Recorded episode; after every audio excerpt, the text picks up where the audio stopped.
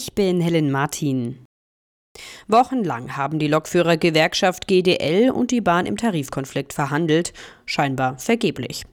Wie die Bahn mitgeteilt hat, sind die Tarifverhandlungen erneut gescheitert. Die GDL habe die Gespräche abgebrochen, heißt es vom Konzern. Einer der Hauptstreitpunkte, die GDL fordert kürzere Arbeitszeiten. Die Gewerkschaft will sich am Montag zum Tarifkonflikt und auch zu möglichen neuen Streiks äußern. Es war ein neuer Streitpunkt innerhalb der Bundesregierung. Die geplante Bezahlkarte für Asylbewerber bzw. eine bundesweite Regelung dafür. Doch nun gibt es offenbar eine Einigung, wie es aus Regierungskreisen heißt. Morgen soll das Kabinett eine entsprechende Formulierungshilfe des Bundesarbeitsministeriums beschließen.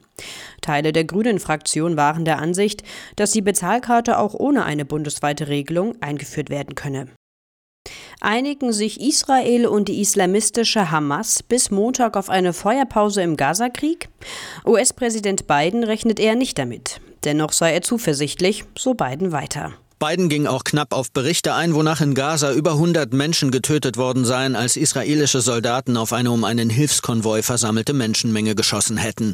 Biden meint, der Vorfall dürfte die Verhandlungen erschweren. Biden selbst hatte die mögliche Waffenruhe ab Montag erst vor wenigen Tagen in Aussicht gestellt, und zwar im unmittelbaren Vorfeld der Vorwahlen im zwischen Demokraten und Republikanern umkämpften Bundesstaat Michigan. Dort leben überdurchschnittlich viele Amerikaner muslimischen Glaubens und arabischer Abstammung. Aus den USA Sören Gies. Die Kriminalpolizei in Bayern könnte im Kampf gegen Kinderpornografie einen Erfolg gelandet haben. Gestern wurden in mehreren Landkreisen in Oberbayern und Oberfranken Häuser durchsucht. Den Beschuldigten wird vorgeworfen, kinderpornografisches Material besessen zu haben. Die Ermittler haben mehrere Handys, Tablets und weitere Datenträger sichergestellt.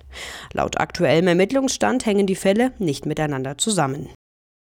Das EU-Parlament hat für die Einführung der digitalen Brieftasche gestimmt. Damit sollen sich EU-Bürgerinnen und Bürger in Zukunft digital ausweisen können. In der digitalen Brieftasche sollen aber auch andere Dokumente wie der Führerschein, der Impfpass oder die Krankenkarte abgespeichert werden können. Die Mitgliedstaaten müssen der Einführung allerdings noch zustimmen. Die Nutzung wäre für jeden freiwillig.